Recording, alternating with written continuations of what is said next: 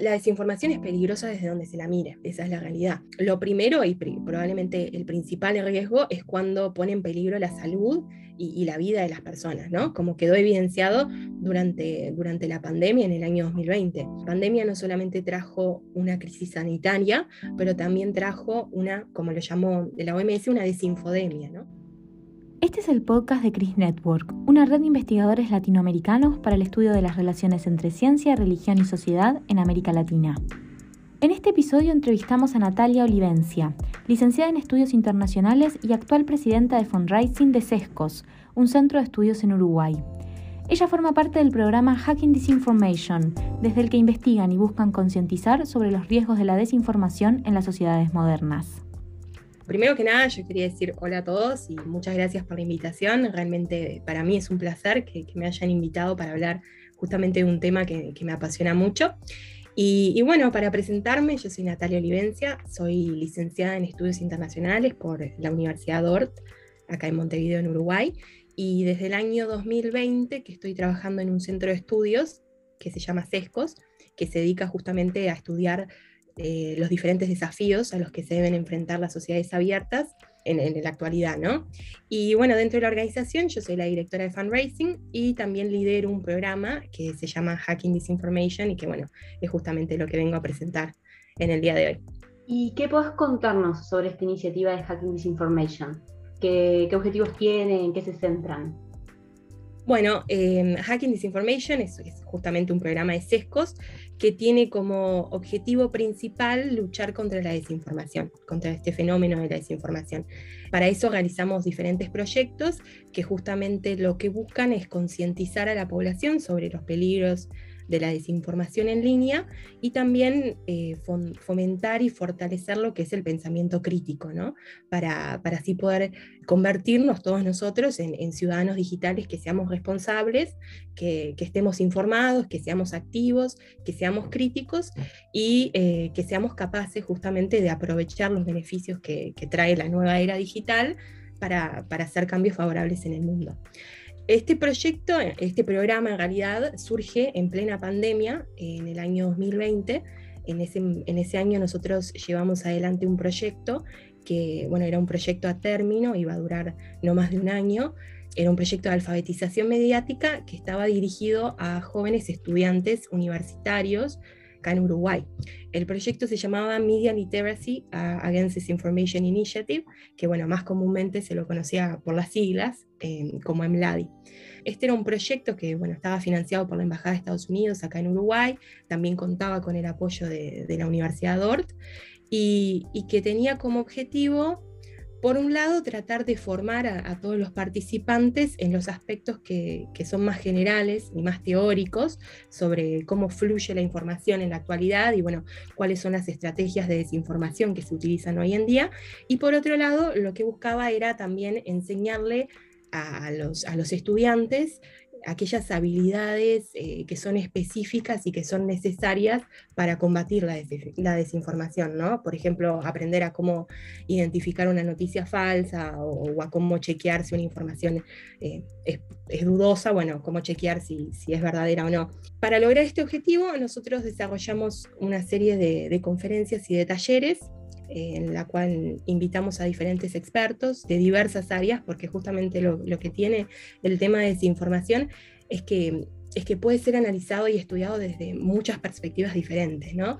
Por ejemplo, podemos analizar eh, cómo es que la desinformación es utilizada en la política eh, para diferentes fines y, qué impacto tiene sobre los sistemas políticos, pero también podemos analizar algo completa, completamente diferente, que es, bueno, cuál es la psicología detrás de la desinformación, ¿no? ¿Por qué la gente termina aceptando y creyendo en noticias falsas? Que estaban abiertas a todo público, cualquiera que estuviera interesado se podía anotar, y después organizamos talleres, que eran instancias mucho más eh, íntimas, mucho más privadas, dirigidas a ese grupo de estudiantes que se anotaban en el curso, y que lo que buscaban era, bueno, generar como instancias más de reflexión y de intercambio sobre este tema bueno, no, no, tampoco quiero extenderme mucho, pero bueno, para mencionar algunos ejemplos de los talleres y conferencias que, hicimos, por ejemplo, hubo uno en el que hablamos sobre el tema de los algoritmos, que, creo que es una palabra que hoy está muy utilizada comúnmente, ¿no? Siempre escuchamos hablar de, el algoritmo de Google, el algoritmo de, Facebook, pero creo que muy poca gente realmente sabe cómo funcionan y, y lo omnipresentes que están en nuestra vida diaria. También otro taller que, para mí fue uno de mis favoritos, fue un taller muy práctico que, justamente les enseñaba a los chicos a cómo realizar un chequeo en línea, ¿no?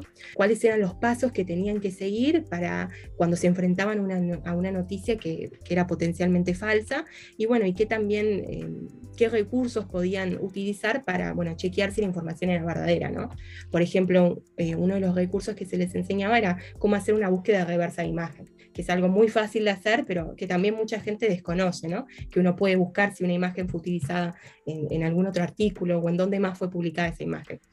Bueno, hubieron muchos otros talleres y conferencias, que, no me voy a extender mucho más sobre eso, pero el, proyecto fue muy exitoso, por más que lo hicimos en plena pandemia y eso llevó a que tuviéramos que hacer muchos cambios sobre la marcha. Y eso llevó a que eh, terminábamos creando un programa, este programa de Hacking Disinformation, que eh, busca estudiar el fenómeno de la desinformación desde diferentes puntos de vista, aplicado a diferentes temas y siempre con, el mismo, con la misma finalidad de, educar, de concientizar y, y de informar. Eso es un poco todo el resumen sobre Hacking Disinformation a partir de esto tengo como dos preguntas que me gustaría hacerte para empezar. Un poco si nos puedes contar un poco más sobre sescos, que nos habías mencionado al principio, pero contarnos un poco más de qué se trata. Y por otro lado, hablar un poco más de desinformación. Quizás podemos empezar por sescos y después pasar a lo siguiente. Perfecto. Bueno, eh, sí, bueno, CESCOS eh, en realidad es la sigla, en realidad se llama el Centro para el Estudio de las Sociedades Contemporáneas Abiertas. Eh, bueno, la sigla en realidad está en inglés, pero en español sería eso, y es un centro de estudio que tiene su base acá en, Montevideo, Uruguay, fue creado en el año 2018, pero que también trabaja mucho con em, Argentina, trabajamos mucho en Argentina y también trabajamos en Estados Unidos, específicamente en Miami. Eh, la realidad es que hacemos proyectos muy variados. Bueno, Hacking Disinformation es uno de ellos, pero tenemos muchos otros proyectos y programas que lo que buscan justamente es analizar, como decía al principio, eh, los diferentes desafíos que enfrentan eh, las sociedades liberales hoy en día. No nos concentramos solamente en los problemas que afectan a Uruguay, em, porque bueno, Uruguay es un país muy chico y relativamente estable, eh, así que nos concentramos eh, en toda América Latina, en toda la región, también hacemos mucho hincapié en Estados Unidos y también en, todo el mundo, ¿no? Por ejemplo, tenemos un programa que está dedicado a China, eh, a la influencia que tiene China en el mundo y específicamente en América Latina. Perfecto, está bueno para conocer un poco más del panorama. Y pasando de nuevo a todo lo que es desinformación. Hablabas hace un rato de estrategias, por ejemplo, de desinformación. Y en ese contexto quería ver si nos puedes contar un poco más sobre esto y también sobre qué es en sí la desinformación, este fenómeno del que tanto se habla y que tanto se menciona, pero que a veces es bastante más profundo que cómo se lo nombra. Tal cual, sí. Bueno, la desinformación eh, no es ningún fenómeno nuevo, ¿no? Eh, este es un fenómeno que existió desde siempre, eh, que existió desde antes de que existieran las redes sociales, ¿no?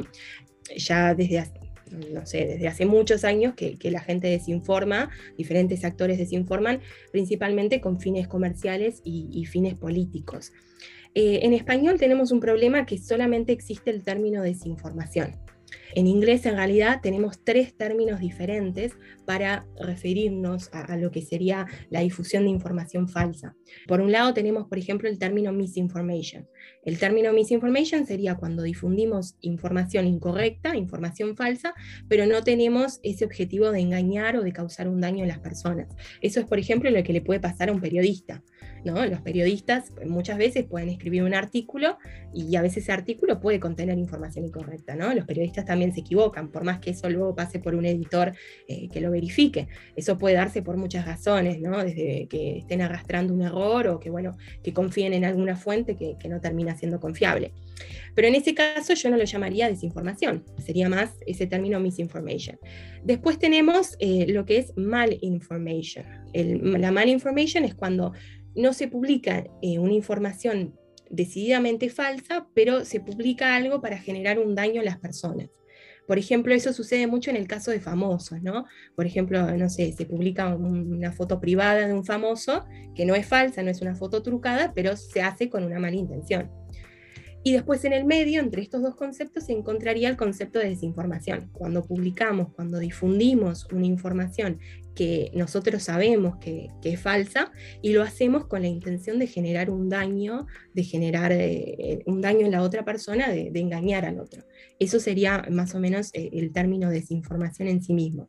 Que, bueno, en español lamentablemente utilizamos el término para referirnos a todo, pero, pero en realidad se refiere a, a la difusión y a la producción deliberada de, información falsa. Esa era otra de las preguntas que tenía para hacerte, si es, digamos, si en este caso cuando ustedes trabajan con la idea de desinformación es siempre una actividad accidental y no algo que puede darse como consecuencia quizás de cómo fluye la información hoy en las redes y de la gran existencia de canales de comunicación que todos tenemos a disposición hoy en día. Bien, em, bueno, para responder a tu pregunta, yo no creo que, que la desinformación sea un fenómeno accidental. Em, no, creo que, hay siempre una intención de desinformar, ¿no? específicamente cuando hablo del término desinformación. ¿no? Como te dije antes, la desinformación existió desde siempre. ¿no? Si nosotros nos remontamos a la historia, vamos a encontrar eh, ejemplos, ejemplos muy conocidos eh, de casos en los cuales hubo desinformación. ¿no? A veces el origen de la desinformación a veces lo encontramos en el siglo XIX, por ejemplo. No, no es que no hubo desinformación antes, pero el siglo XIX se marca a veces como, como ese origen de la desinformación, porque fue el momento en el que hubo el boom de la prensa escrita, como consecuencia de los avances eh, en la tecnología, específicamente en la imprenta. ¿no? Entonces, en ese momento empezaron a surgir muchos diarios, que, bueno, que, surgían diarios porque era más barato y era más fácil eh, establecer un diario, y esos diarios escribían de las mismas cosas, ¿no? Eso llevó a que hubiera mucha competencia. Para diferenciarse algunos de estos diarios de otros y obtener una ventaja sobre los otros, lo que empezaron a hacer fue enviar corresponsales al exterior. Al exterior. Eh, personas que, iban al exterior y relataban en primera persona lo que estaba pasando. Eso lo hacían más que nada para que, bueno, crear un, relato más entretenido, que captara la atención del público. Y, y en este contexto surge una figura que se llamaba Theodor Fontaine, que era un corresponsal de un diario alemán que, en Londres. Él tenía que escribir sobre lo que pasaba en Londres. Él era un maravilloso escritor, incluso luego se, terminó dedicando a la escritura y empezó a escribir libros, pero en su momento hubo una, un, relato muy conocido que se llamaron, se llamaron las crónicas de Tully Street, en las cuales se relataba sobre los incendios que estaban sucediendo en una calle en Londres y bueno, él escribía unos pasajes muy poéticos, muy descriptivos, ¿no? Como veo, bueno, el incendio, cómo están todos los edificios quemados, una ceniza, puede empezar un incendio nuevamente. Pero el problema era que este señor nunca había estado en Londres. Durante esa época en la cual él escribía lo que estaba pasando, él no estaba en Londres, estaba en su casa en Alemania. Y bueno, y traigo este ejemplo, que capaz que uno dice, bueno, ¿para qué trae eh, este ejemplo? Justamente para mostrar que la desinformación siempre existió no es algo nuevo y no es algo que existe ahora porque aparecieron las nuevas tecnologías de la información, porque aparecieron las redes sociales. Habiendo dicho esto, también te digo que, eh, bueno, el advenimiento de, las nuevas tecnologías de la información y de la comunicación y la eclosión de las redes sociales cambiaron las formas de acceder de crear y de, difundir información. Hoy en día, tanto vos como yo y como todos nosotros somos prosumidores. Somos consumidores, pero también somos productores de información. Y eso se debe más que nada a que es, muy fácil acceder y producir hoy en día información dadas estas nuevas tecnologías y dadas estas nuevas plataformas sociales.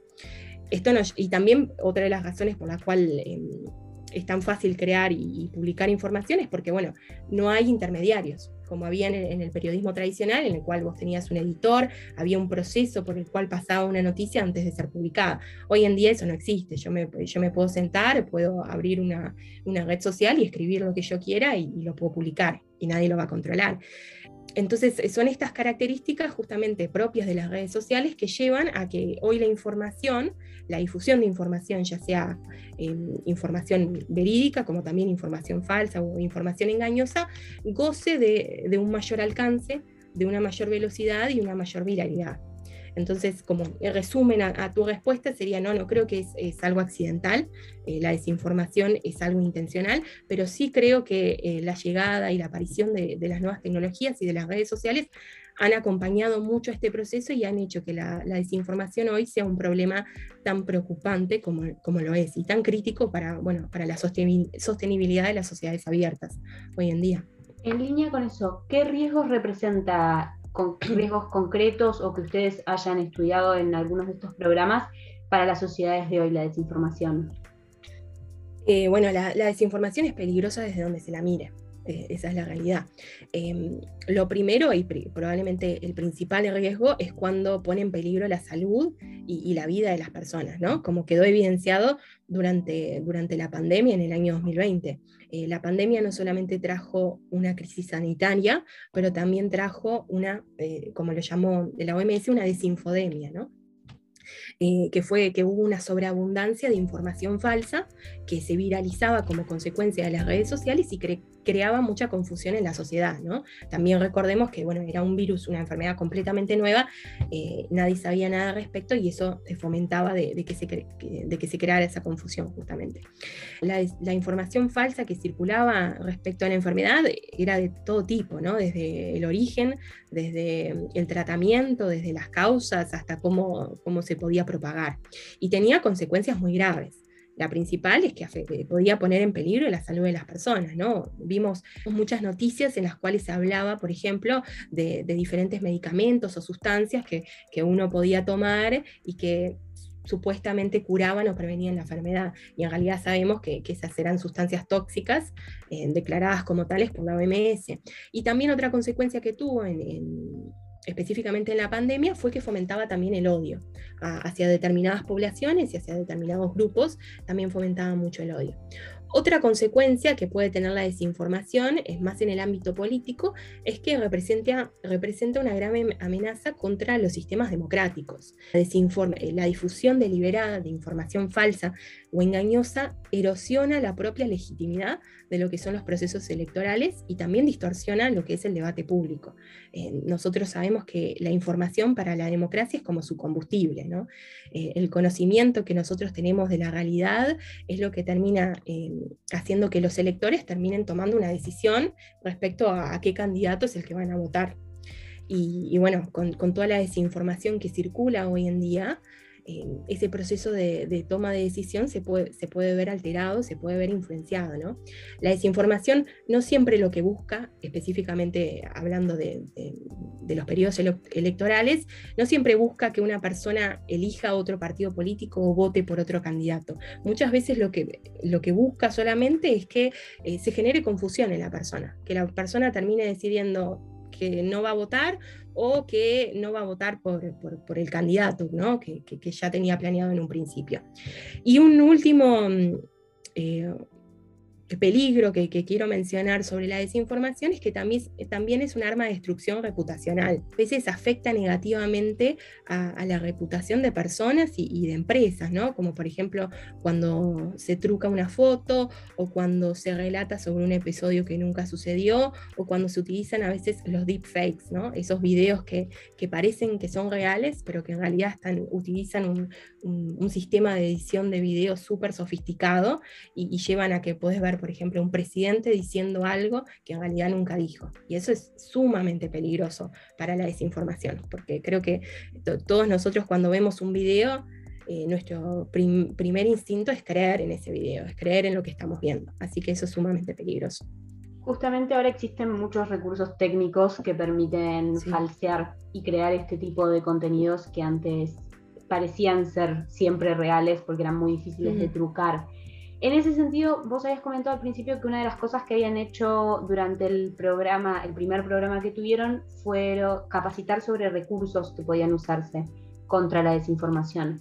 Una de las preguntas que me gustaría hacerte es, ¿cuáles son los principales desafíos de combatirla al momento de querer educar contra la desinformación? ¿Cuáles son las principales trabas o los problemas más grandes que aparecen? Eh, bien, eh, bueno, esa es la principal pregunta que nos tenemos que hacer, ¿no? ¿Cómo combatir la desinformación? Y la verdad que es una pregunta muy difícil de responder porque no, tenemos una, una respuesta única y que sepamos que es eficiente para combatir este fenómeno. Bueno, sé que en tu pregunta me preguntabas específicamente sobre la educación, pero antes de meterme a hablar sobre cómo podemos utilizar la educación para combatir la desinformación, quería hablar de, otra estrategia que también se nombra mucho y que para mí plantea muchos problemas, que es justamente a través de la regulación. Hay muchos países que ya han adoptado leyes para tratar de combatir el fenómeno de la desinformación.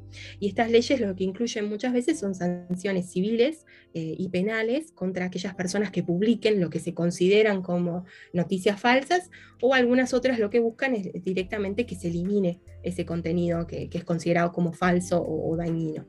Hay muchos ejemplos, ¿no? Por ejemplo, en Francia, en el 2018 se había adoptado una ley que le daba a los jueces la facultad para, para pedir que se eliminara inmediatamente aquel contenido que ellos consideraban como falso.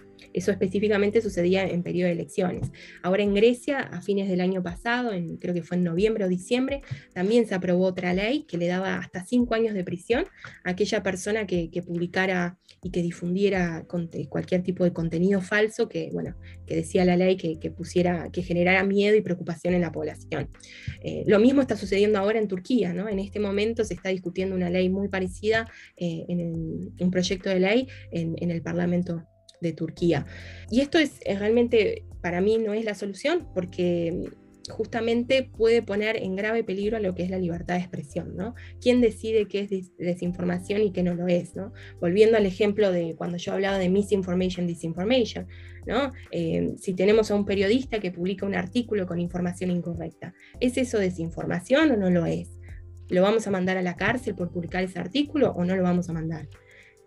¿Quién lo decide? ¿El gobierno? ¿Un juez? Es, una son muchas preguntas ¿no? que surgen y esto es especialmente preocupante en el caso de regímenes autoritarios, ¿no? en el cual eh, los gobiernos autoritarios pueden utilizar este, este, este, mecanismo como un pretexto también para justamente censurar a los medios de comunicación y para reprimir la disidencia dentro de sus países. ¿no? Bajo el justificativo de que quieren eliminar la información falsa, pueden terminar eliminando eh, toda la información que pueda ser inconveniente para el régimen que, vaya en contra del régimen.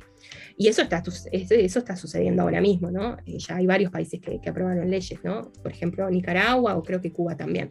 Y bueno, la segunda estrategia justamente es a través de la educación, y eso es lo que hacemos a través de, este programa de Hacking Disinformation en SESCOS, porque pensamos que, la mejor solución es eh, a través de una alfabetización mediática e informacional. Ese es el término que, utiliza la UNESCO eh, para, referir, para referirse a estas capacidades, a estas habilidades y competencias que, tenemos que tener hoy en día como ciudadanos para poder adaptarnos a este nuevo escenario eh, virtual que incluye no solamente aprender a identificar fuentes de información y poder evaluar críticamente eh, la información que, estos producen, también implica, bueno, aprender y entender cómo es que las plataformas funcionan y, bueno, y qué efecto tienen sobre nuestra forma de pensar, sobre nuestra forma de actuar y sobre nuestra forma de sentir. El tema de la educación como solución es que, bueno, requiere de recursos y de tiempo. Em, porque bueno, no es una, solución mágica que, vaya a cambiar la sociedad de un día para el otro. Lleva su tiempo, hay muchas organizaciones alrededor del mundo que, están trabajando en este tema y que llevan adelante programas como el nuestro, e incluso en algunos países eh, se está incorporando a los sistemas educativos. Por ejemplo, es el caso de Finlandia, que, ya lo enseña, enseña estas habilidades de pensamiento crítico desde una muy temprana edad. Bien, ahora me gustaría llevarte a un aspecto un poco más concreto. Como sabes, Chris Network es una red para investigadores que están relacionados a temas de ciencia y religión. Con respecto a estos dos temas, quería preguntarte un poco si circula desinformación en las redes con respecto quizás a datos científicos, como bueno, nos contabas concretamente un poco el caso de lo que pasó en la pandemia, y también con respecto a temas religiosos, quizás a noticias de mm, a noticias de actualidad o sobre todo cuando aparecen temas de actualidad con relación Bien. respecto a la religión. Perfecto. Eh, bueno, sí, primero con respecto a temas científicos, sí, claro. Em, bueno, como bien vos me lo acabas de mencionar, yo ya hablé con el caso del COVID, em, específicamente también con el caso de las vacunas, ¿no? Para combatir el COVID. Em, cuando salieron las vacunas y, las vacunas estaban apoyadas en, evidencia científica, ¿no? Estaban respaldadas por, científicos que garantizaban su seguridad y, bueno, su, eficacia para tratar de mitigar los efectos negativos de, la enfermedad. Aún así, había muchas personas que, que bueno, que difundían información falsa sobre las vacunas, ¿no? Y trataban de desmentir esa evidencia científica y también alentaban a las personas justamente a no vacunarse. Me acuerdo que, bueno, algunas de las informaciones falsas que, circulaban sobre las vacunas eran, por ejemplo, que trataban de, introducir microchips en, las personas o que te magnetizaban o que mm, alteraban el ADN de la persona, bueno, como algunos ejemplos. Y luego también otro tema de, en el área científica que se me viene a la mente es en relación al cambio climático. También los científicos y, bueno, los expertos en el tema han estado anunciando los peligros del cambio climático ya desde varios años.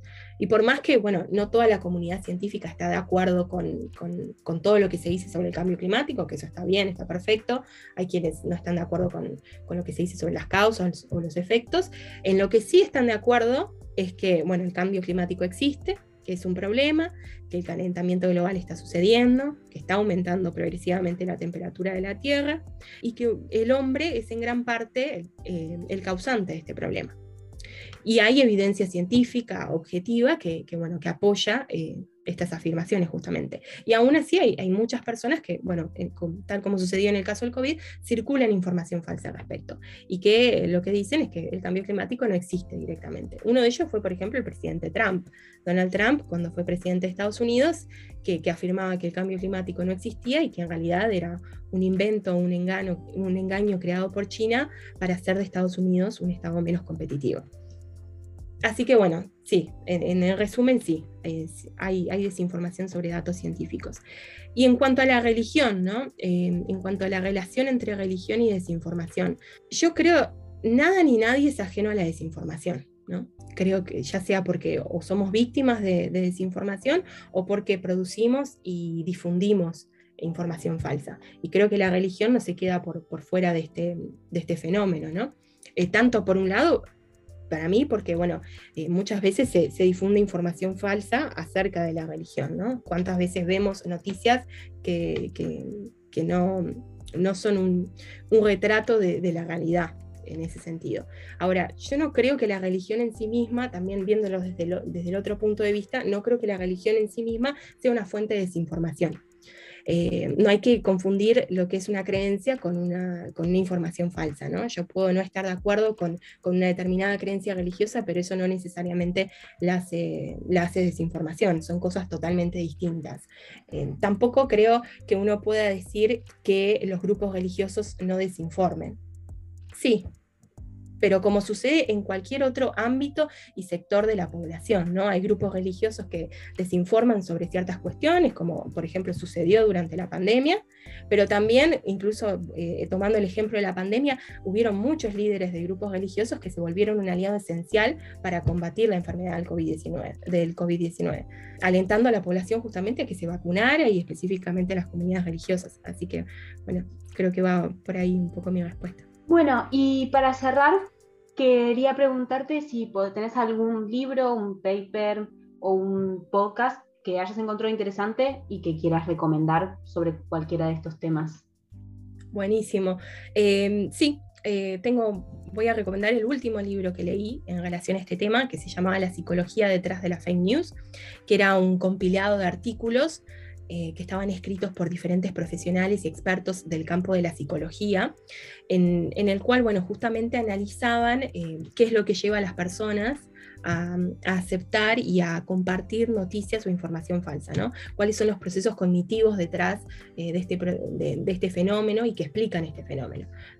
por ejemplo, había un capítulo en el libro que habla del sesgo de confirmación que creo que muchos de nosotros sabemos qué es, el sesgo de confirmación lo que establece es que una persona es mucho más propensa a, creer en algo cuando es, confirma, cuando está valida, cuando está refuerza las creencias que uno ya tiene sobre ese tema, sin importar si esa información es verdadera o si es falsa.